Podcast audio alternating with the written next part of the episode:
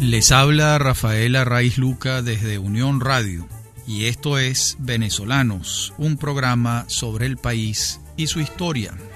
Hoy vamos a comenzar una serie que nos tomará varios programas sobre la historia de la banca en Venezuela.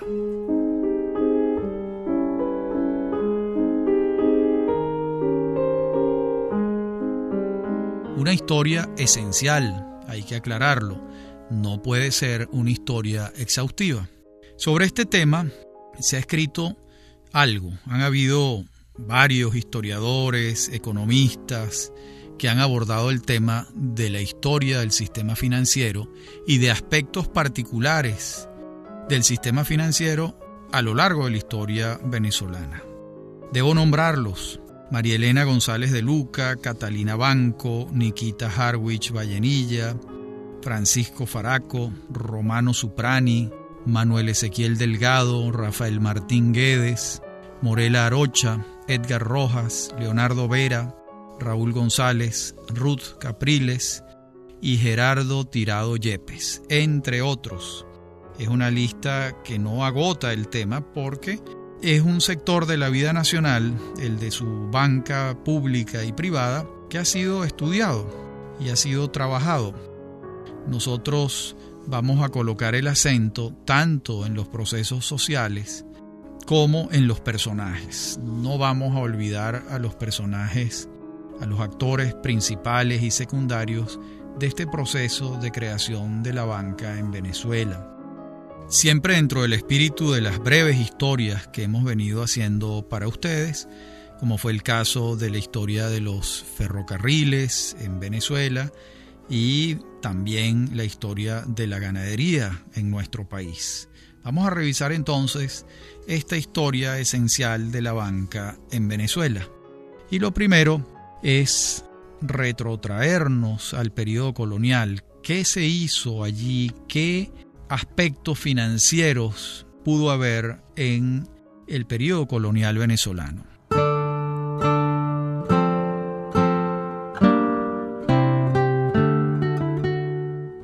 El primero que salta a la vista, por supuesto, es la capitulación entre Carlos V y la Casa Welser, la casa alemana, que tenía un asentamiento, una oficina, se diría hoy en día, en Sevilla.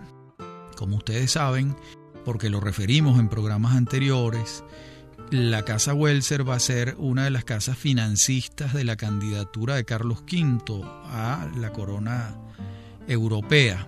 Cuando Carlos V va a coronarse, el rey de Francia le está discutiendo ese título y ocurre una elección de príncipes europeos que optan, que votan por Carlos V en detrimento del rey de Francia. Esos votos mm, fueron conseguidos a través de dinero que Carlos V y sus, no él personalmente, sino su camarilla, sus seguidores, su familia incluso, negociaron con diversas casas comerciales, casas de prestamistas, pues, que es el caso de la casa Welser alemana y de la casa Füger también alemana. De modo que tiempo después Carlos V firma capitulación el 27 de marzo de 1528 y le entrega el territorio de la futura República de Venezuela a los alemanes. Aquí van a estar la Casa Welser y sus factores, sus trabajadores, entre 1528 y 1545, como hemos señalado en oportunidades anteriores. Ese es, dentro del periodo colonial venezolano, la primera vez que Venezuela es objeto de una transacción, vamos a llamarla financiera, así sea tácita, porque no existe un contrato como tal en el que Carlos V se compromete a cancelar las deudas con la Casa Welser porque estas deudas son tácitas, se trataba de la elección de unos príncipes de un emperador europeo. Lo que sí es expreso es el contrato de capitulación en el que Carlos V le entrega estos territorios a la Casa Welser alemana. Hay un segundo episodio en el periodo colonial y es el que tiene a don José de Ábalos como protagonista. Me refiero a una carta que le escribe Ábalos al rey en 1775. Al año siguiente Ábalos es designado intendente de la provincia de Venezuela. En esa carta después de un viaje experimental que hace Ábalos por nuestros territorios, Ábalos le propone al rey la creación de un banco, con muchos argumentos en esa carta a favor de la creación de esta institución financiera. Pero el rey en aquel momento no dio una respuesta afirmativa y el proyecto no pasó de allí. Muchas veces el silencio del rey tenía que ser interpretado. Por algún motivo, el rey no apoyó esa iniciativa de José de Ábalos en 1775, el primer intendente que tuvo Venezuela. Hay un tercer episodio también y es el de la creación del Banco de San Carlos mediante una cédula real en 1782. Este es un banco español, peninsular, que crea el rey. Este banco, en principio, abarcaría con su sistema crediticio las provincias de ultramar. Incluso en Venezuela llega a nombrarse un representante del Banco de San Carlos. Pero no tenemos noticias de que haya tenido una existencia efectiva más allá de estas formalidades que sí constan, pues la creación del banco, la designación de un representante en Venezuela, es probable que sí lo haya tenido y nosotros lo ignoremos. Pero en todo caso, no abundan las noticias sobre el trabajo eficiente y efectivo y real del Banco de San Carlos en las provincias españolas en América. Suponemos por la fecha de 1782 que tuvo muchísimos problemas para implementarse un proyecto bancario peninsular en las provincias americanas. En el periodo ya republicano o de comienzos de la República, vamos a tener que después del 19 de abril de 1810, William Bork, que era un irlandés que vivía en Caracas y era un hombre muy rico y con mucha influencia, propone en el Congreso Constituyente que desemboca en la Constitución Federal de 1811, que se firma en diciembre de 1811, se sanciona en esa época. Borg propone en ese Congreso Constituyente que se constituya un banco para dar créditos, emitir monedas, etc. Y el Congreso aprueba la proposición, pero en julio de 1812 esa república recién creada se pierde y el territorio vuelve a manos españolas por obra de la victoria de Domingo de Monteverde sobre el general Francisco de Miranda y sus coroneles, entre ellos Simón Bolívar. De modo que hasta allí llega ese primer intento de William Bork. Los constituyentes del Congreso de Angostura en 1819 retoman este proyecto y proponen que se ha creado un banco nacional. Pero esto es en 1819 y el banco no llegó a constituirse como tal en medio de las escaramuzas guerreras de este periodo y de estos años, que fueron muchas. Realmente la República de Colombia, recién creada en diciembre de 1819, y las campañas del Libertador hacia el sur de América dejaron poco espacio para que esto se hiciese realidad pero consignamos el hecho que tanto en el Congreso Constituyente de 1811 como en el Congreso de Angostura, también constituyente de 1819, se planteó el tema de la creación de un Banco Nacional. Más adelante, ya la República de Colombia, cuya capital era Bogotá y de la que nosotros formábamos parte como un departamento, autoriza la creación del Banco de Venezuela el 28 de marzo de 1825. Pero esta autorización los venezolanos la toman con mucha frialdad. Ya para 1825 las diferencias entre Caracas y Bogotá eran pronunciadas. Habían unas fricciones muy particulares entre el vicepresidente de la República, Francisco de Paula Santander, y el general José Antonio Páez en Venezuela, como para que fuese medianamente probable que los venezolanos siguieran una orden de Bogotá de la creación de un banco en Venezuela. Esto no pasó de allí. En nuestra próxima parte del programa veremos los otros proyectos de comienzos del siglo XIX, una vez que ha sido fundada la República de Venezuela en Valencia una vez producida la separación de Venezuela de Colombia, así como la separación de Ecuador de Colombia. Ya regresamos.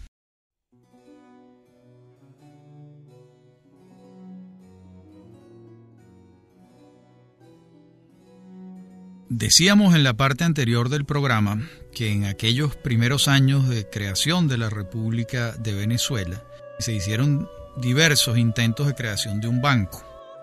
En 1834, la creada en 1829 Sociedad Económica de Amigos del País propone la creación de un banco mercantil de descuento y depósito.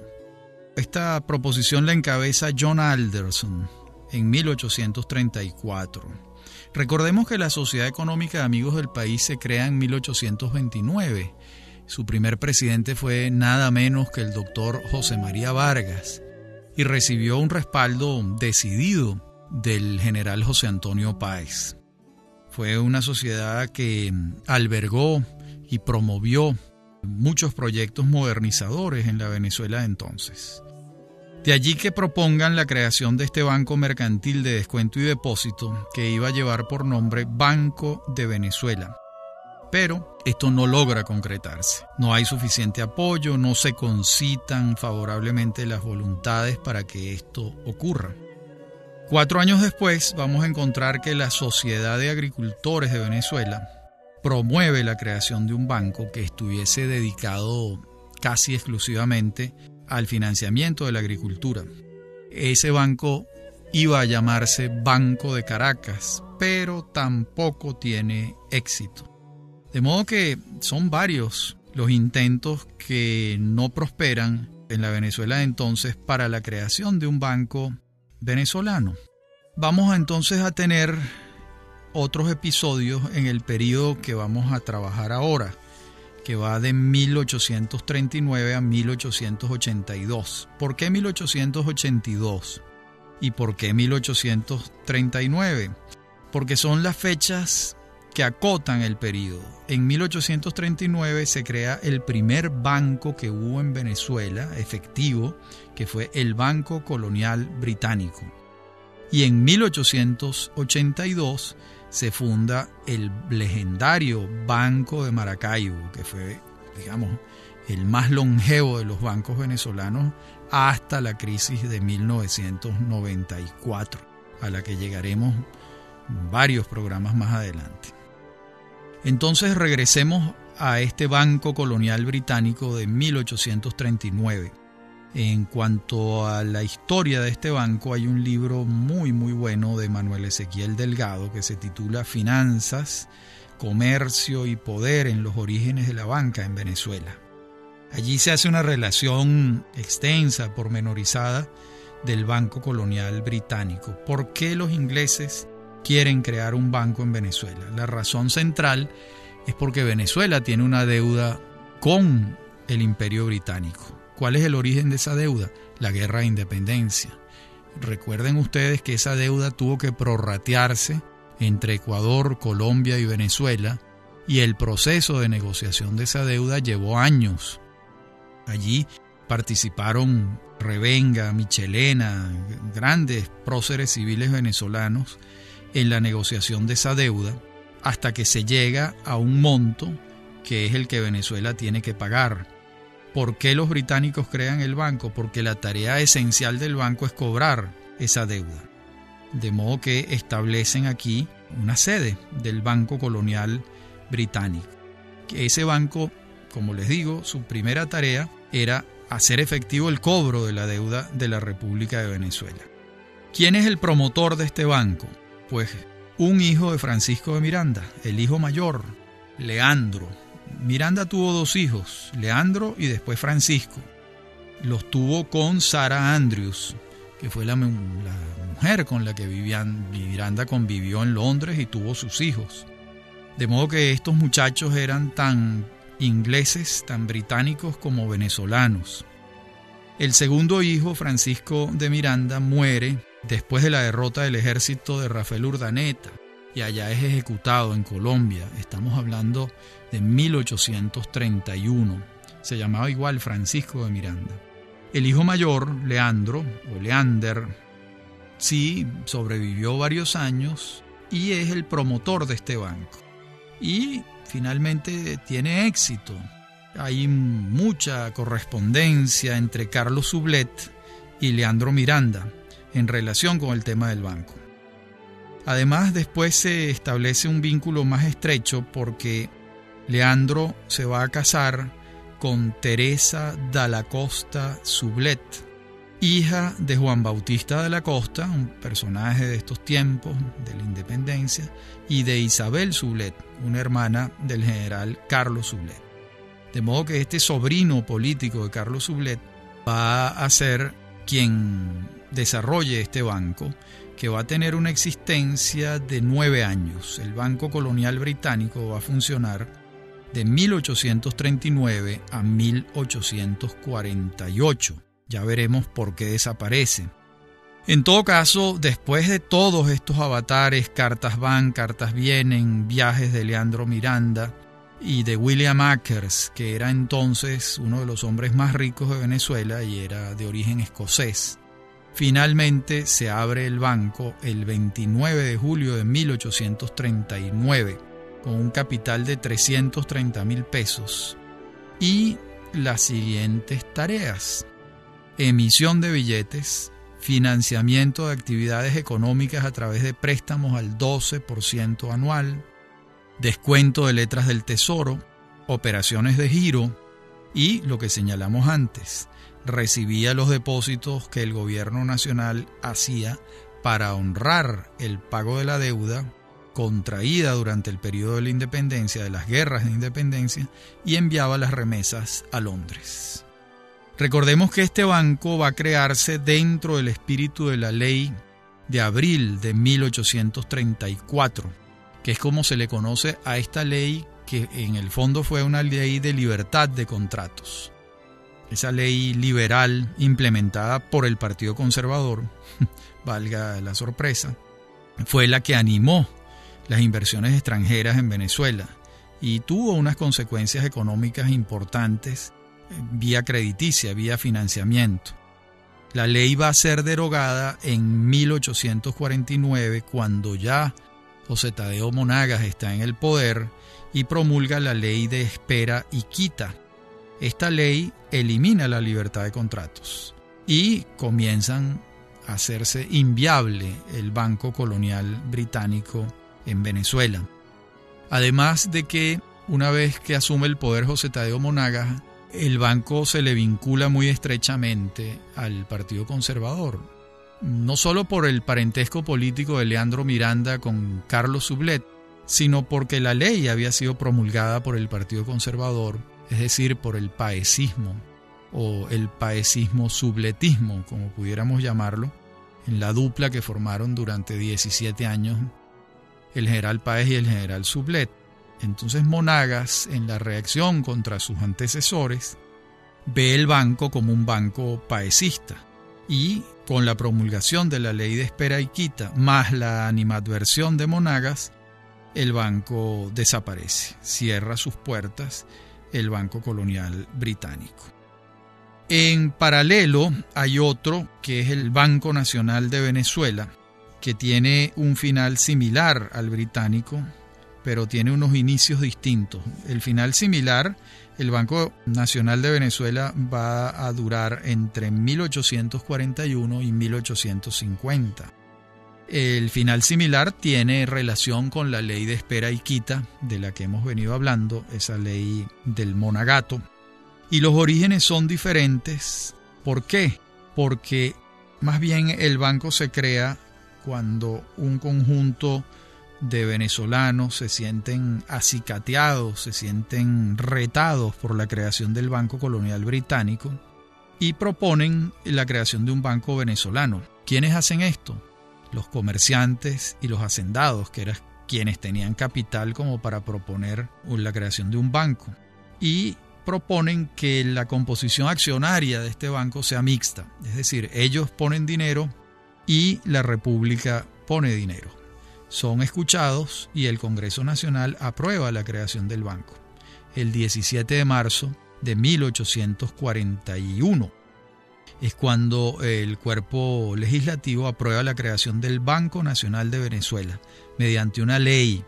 Esta fue, por cierto, la primera ley bancaria del país, porque la creación del Banco Colonial Británico no procedió por la vía de una ley, pero esta vez sí, porque el Banco Nacional de Venezuela va a tener capital accionario de la República, lo que supuso la creación de una ley en el Congreso Nacional de entonces.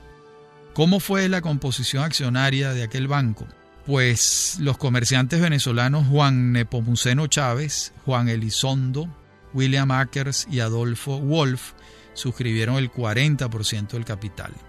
La República de Venezuela, la Hacienda Pública, el otro 20% de capital y el restante 40% se colocó por suscripción pública, es decir, que cualquiera podría ser accionista de aquel Banco Nacional de Venezuela.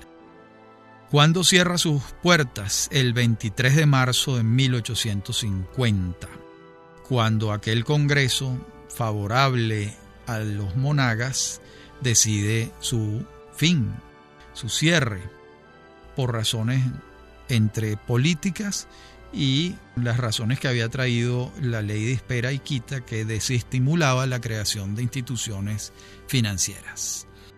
En la próxima parte del programa continuaremos con esta historia extraordinaria de la creación de los bancos en el siglo XIX. Ya regresamos.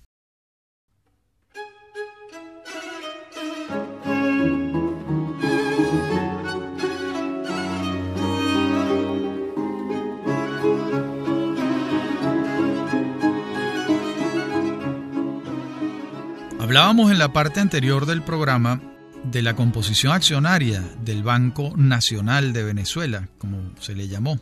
Ahora consignemos el hecho de que aquel banco estaba autorizado para emitir billetes, para efectuar descuentos y para recaudar el impuesto aduanero. Esta tarea la hacía el banco para el gobierno nacional. A su vez, estaba autorizado para otorgar créditos y adelantar al gobierno nacional a cuenta de las recaudaciones aduaneras algún adelanto, algún crédito. Y cobraba por eso el banco el 9% de lo que él adelantaba al gobierno y después se cobraba con la recaudación aduanera. El primer director de este banco fue Guillermo Smith. ¿Quién era Guillermo Smith?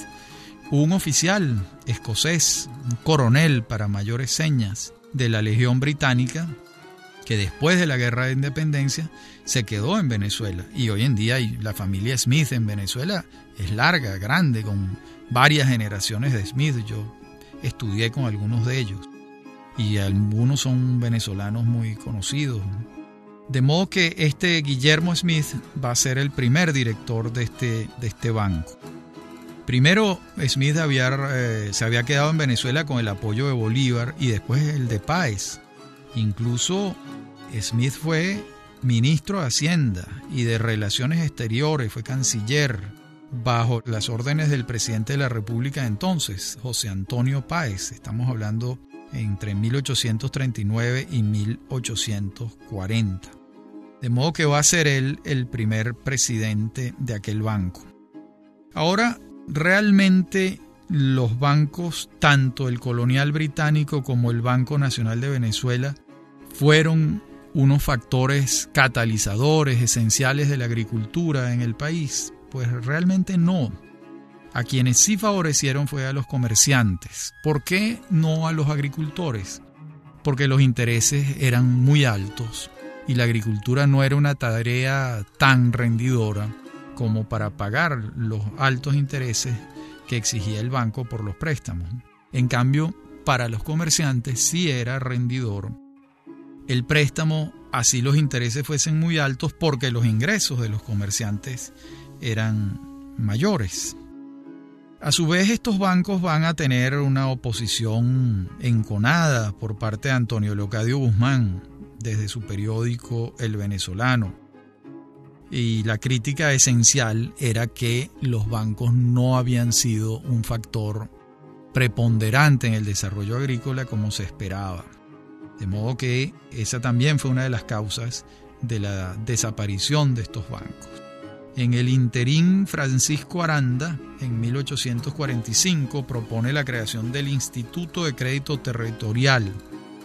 ¿Por qué lo propone? Porque el tema de que los agricultores no estaban siendo completamente asistidos por los bancos estaba sobre la mesa y Aranda propone que esto sea así.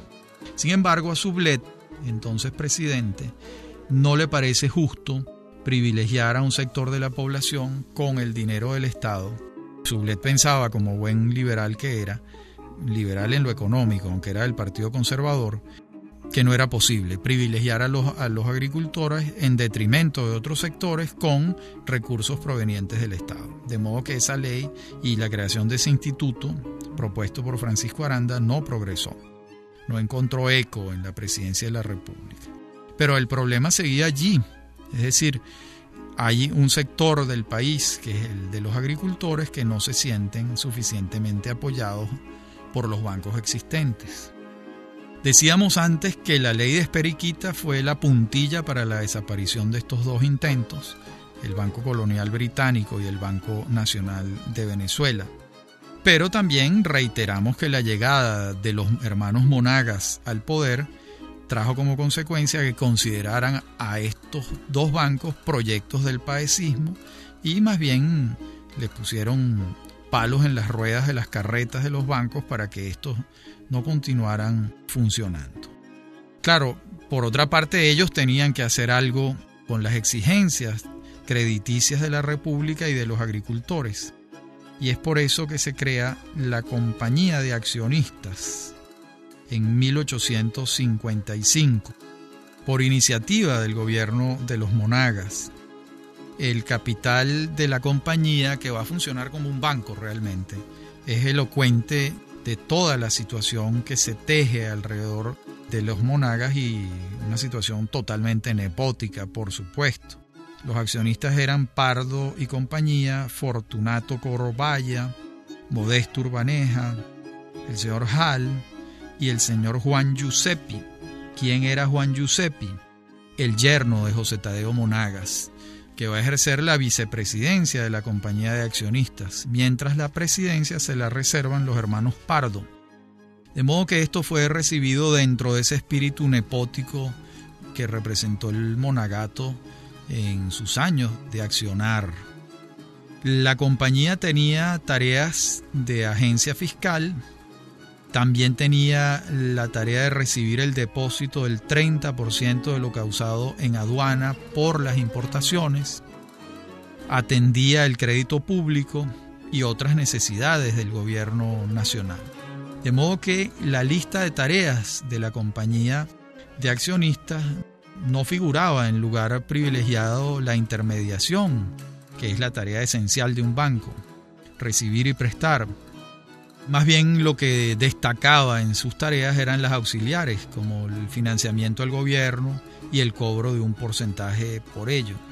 Pues como es de esperarse, con la llegada de Julián Castro al poder y la salida del poder de José Tadeo Monagas en 1858, cuando la revolución de Julián Castro entra triunfante a Caracas, el destino, la suerte de la compañía de accionistas se vio muy comprometido porque evidentemente era una empresa del monagato y eso lo señalaba muy claramente la vicepresidencia del yerno de José Tadeo Monagas, Juan Giuseppi.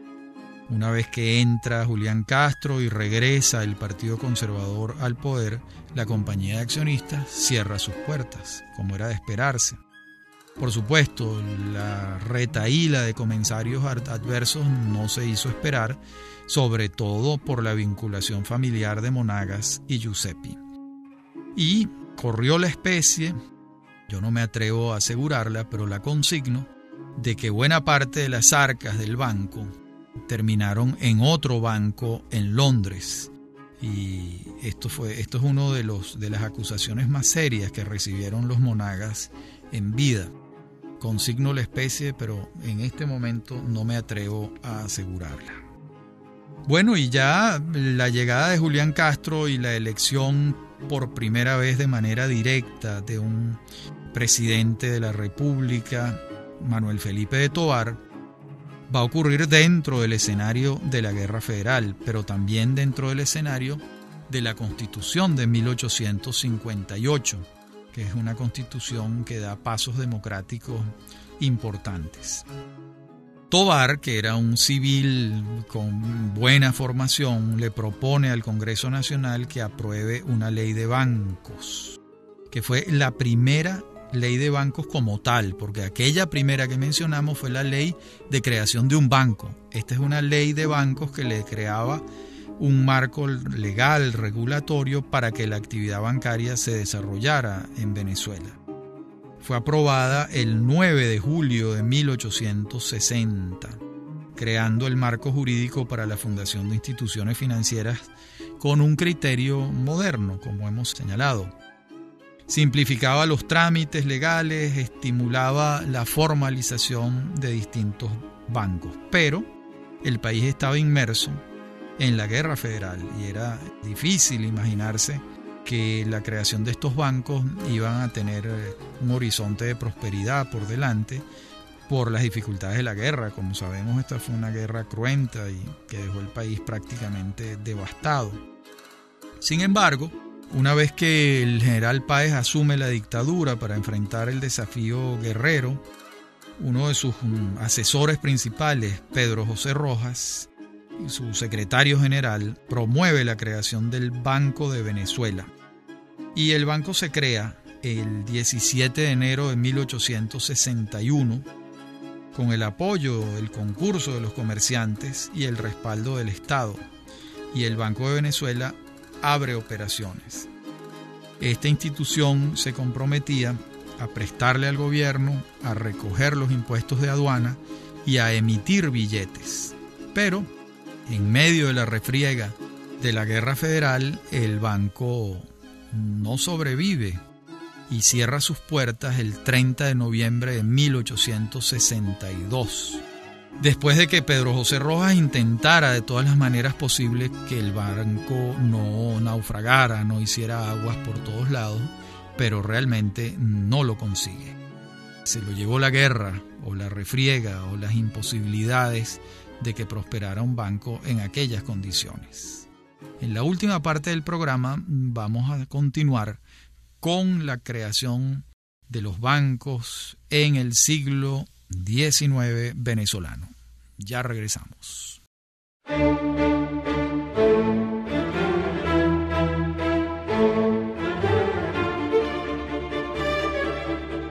Muy bien, estábamos hablando en la parte anterior del programa de los efectos de la guerra federal sobre la historia de la banca en Venezuela. Y los efectos son muy claros durante la guerra, pues fue muy poco lo que pudo hacerse. Más allá de los intentos de Pedro José Rojas, de acuerdo con la ley de bancos que presentó al Congreso Nacional el presidente Manuel Felipe de Tobar, que le daba un marco regulatorio favorable a la creación de bancos. Pero todo esto se lo lleva a la guerra. Y una vez firmado el Tratado de Coche, cuando comienza el gobierno de Juan Crisóstomo Falcón, cuando se sanciona la Constitución Federal de 1864 y comienza en rigor el periodo presidencial de Falcón, va a empezar la estrella ascendente de quien fue su segundo durante la guerra, que fue Antonio Guzmán Blanco. Digo que fue su segundo una vez que Ezequiel Zamora cae muerto, cae en batalla. De modo que Guzmán Blanco va a tener el encargo por parte del presidente Falcón de gestionar créditos en Europa.